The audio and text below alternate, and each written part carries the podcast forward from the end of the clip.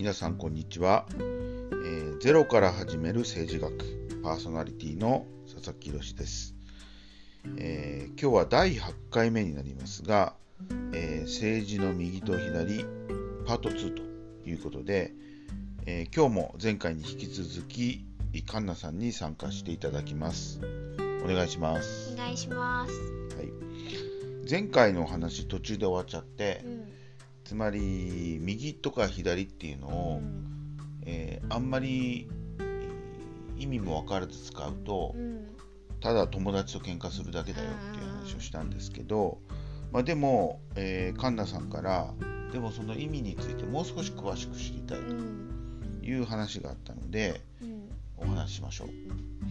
であのー前回も言ったように時代によって違うんですね。うん。だけれども、まあ、共通点もあって大体そのフランス革命のうん。時からですね、左っていうのは、まあ、どっちかというと理想主義うん。で、えーまあ、個人の自由に基づいてうん。その進歩うん。っていうのをですねやっぱり重視するという立場ですかね。うん。あのーまあ今までの伝統とかを出してですねうん。新しくそのものを作り出すとうん革新をするとうん。いうのがやっぱり大きな特徴だうしん。それから今までのっていうことでいうと村社会とかうん。今までの狭い共同体とかうん。そういうものを飛び越えて普遍的に普遍的に。普遍的に、まあ、コスモポリタンとかね、コスモポリタン。うん、世界市民的に、うん。えー何かをやろうとうん。いうのが、まあ、左の、まあ、一番基礎にある考え方かなとうん。思いますけどね。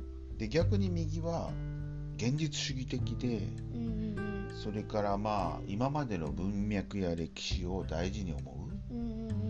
まあ、昔を懐かしんで大切にしたいしてそういう意味では共同体従来の共同体を大事にするし、それからあの、まあ、国家とか民族とか、そういうナショナリズムうん。そういうものに、まあ、あの強く共感するなるほど。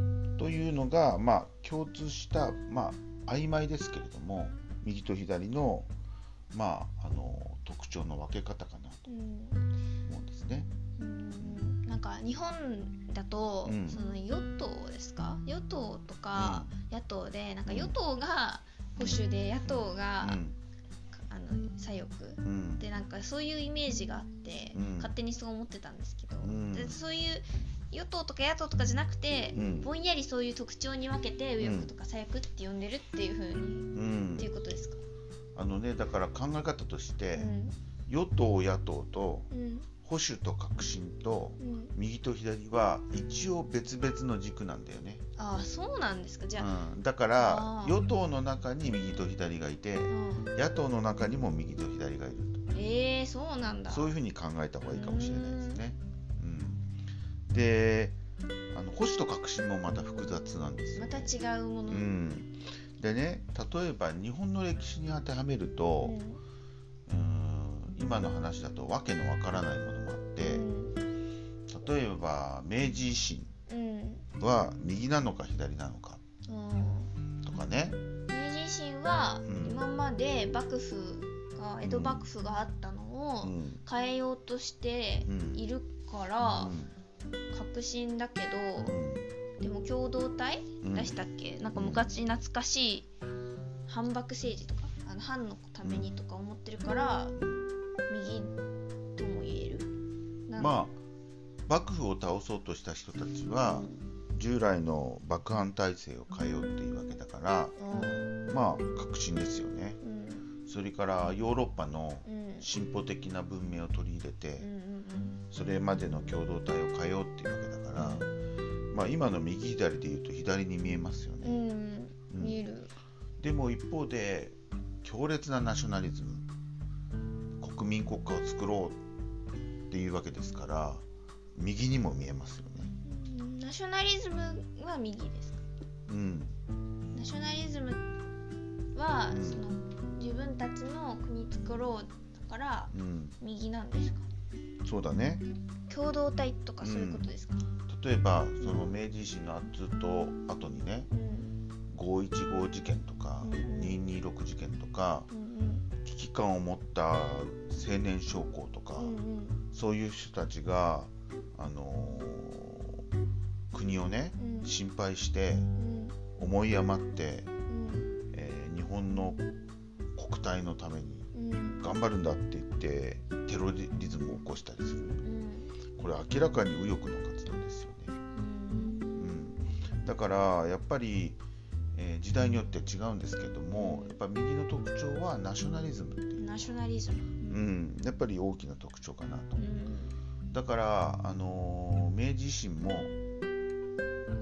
よく考えると右なのか左なのか、うん。まああえて言えば西郷隆盛みたいなうん。人が右なのかなというふうに思いますけどいずれにしてもあのそんなにクリアカットにうん。あの分かれないということが言えるかもしれない。でまあ日本の歴史を、まあ、考えるときにうん。おすすめなのが中江長民という人が書いたうん。すごく面白い本でうん「山水人競輪問答」っていうですね本があるんです。3人の酔っ払いがせあの政治について語るっていうね。それで山水人そうな山の。そう。の酔っ払った人。でそうまあ、お芝居みたいなね、うんえー分かりやすい本なので、まあ、興味があった人は読んでほしいんです競輪けどっていうのはどういう字競輪っていうのはねあの経済の経ですか？そうですね。で輪も糸編なんだけど倫理のの倫っていう輪の糸編ですね。うんだから、まあ、まあ世の中のこと天下国家のことっていうかですね。うん。それをみんなで、えー議論したっていういや本ですねー三人の酔っ払いが。そう。でまあ3人出てくるから、うん。まあどっちかっていうと保守と革新ともう一人もう一人。第三項が出てくるんですけおどお、うん。まあ、それ面白そうでしょ、うん。まあ、ぜひ読んでほしいんですけれども、うんまあ、いずれにしても、えっと、右と左っていうのがうんね、あの前回にも言ったように冷戦期には左が社会主義になってうん。右がどっちかっていうとアメリカの側につくうー方を右と。うん。つまり冷戦だからアメリカなのかソ連なのかっていうですねどっちにつくんだっていう話になっちゃうんでそれが右左の考え方に色濃くあの影響を与える。だからうん。ロシア親ロか親米？なんていうかによってもうん右左っていう呼ばれ方が変わってくると。そうそうそう。うん。なので政治用語とかね。うん。それはやっぱり中身をよく点検する必要があるんですよね。うん。うん、で例えば僕個人で言ってもうん。右の要素はあってうん。日本人が好きだしうん。日本の国をどうしなきゃいけないかなって考えてるし、うん。あのー日本のことを日本の歴史とかの文脈にねうん。即して伝統とかそういうものに即して物事を考えてるから自分は右なんですよねでも一方でうん。自分には理想があってうん。そしてコスモポリタンなうん。世界市民を信じて社会は進歩する。うん。人々はあの教育によって新しい価値に目覚めてうん。前に進むべきだとうん。いう部分もあるのでうん左の要素もあるんですよね。あだからじゃあ例えば私自身が右なのか左なのかとー言われてもよくわからんということになるりますね、うん、だからあんまり自分や他者やをですね。右と左で分けてもそれほど意味がないというか。それが前回言いたかったこと、ね、どんな人にも理想主義も現実主義もありますよ、うん確うん。なのでまあ右か左は一つの目安。この問題について右として考えるとどういうふうになるだろうか。右右っぽく考え右っぽくかなこの問題について左っぽく考えるとどうなんだろう。か、うんうんうん。どっちも大事ですよね、なるほど。うん、ということなんです。あはい。どうですか？ーそうですね。うん。なんかだんだんそのなんかそのややこしくしてる政治の問題話しにくくしてるうん。今度としてその右とか左とか保守とか革新とか用語がいっぱいあるけど、あなんかそんなに大事なのは中身だなっていうのはなんか詳しく聞いて改めてちゃんとそう思い直せたのとうん。あとそのやっぱり政党とか与党野党みたいなのと右翼左翼が違うってなってくると今度なんかその政党ってなんなん政党のそのなんか言ってることとか実際よく知らないから、そういうこともだんだん詳しく政治っぽい、政治っぽいというかみんながこう政治って言われてイメージするようなこともなんかだんだんこう聞いていけたらなとか思っていました。なるほど、うん。あのねまあ今日ちょ時間が過ぎちゃってるんだけど、うん。うんあの福沢諭吉っていうね、うん。一万円札に載ってる人が、あの学問のすすめっていううん。昔大ベストセラーの本を書いてるんですけど、まあ、その中で言ってるのでとても重要なことはう、ん。えー、とお酒を作ってる酒屋さん売ってる酒屋さんが必ずしもお酒が好きなわけではないと。ほ言っていてすごく重要な指摘でうん。私たちは複雑なこの社会や政治を理解するときにうん。全部イコールで結んでいくんですよね。今言ったみたいに、例えば野党は左で赤で革新でっていう。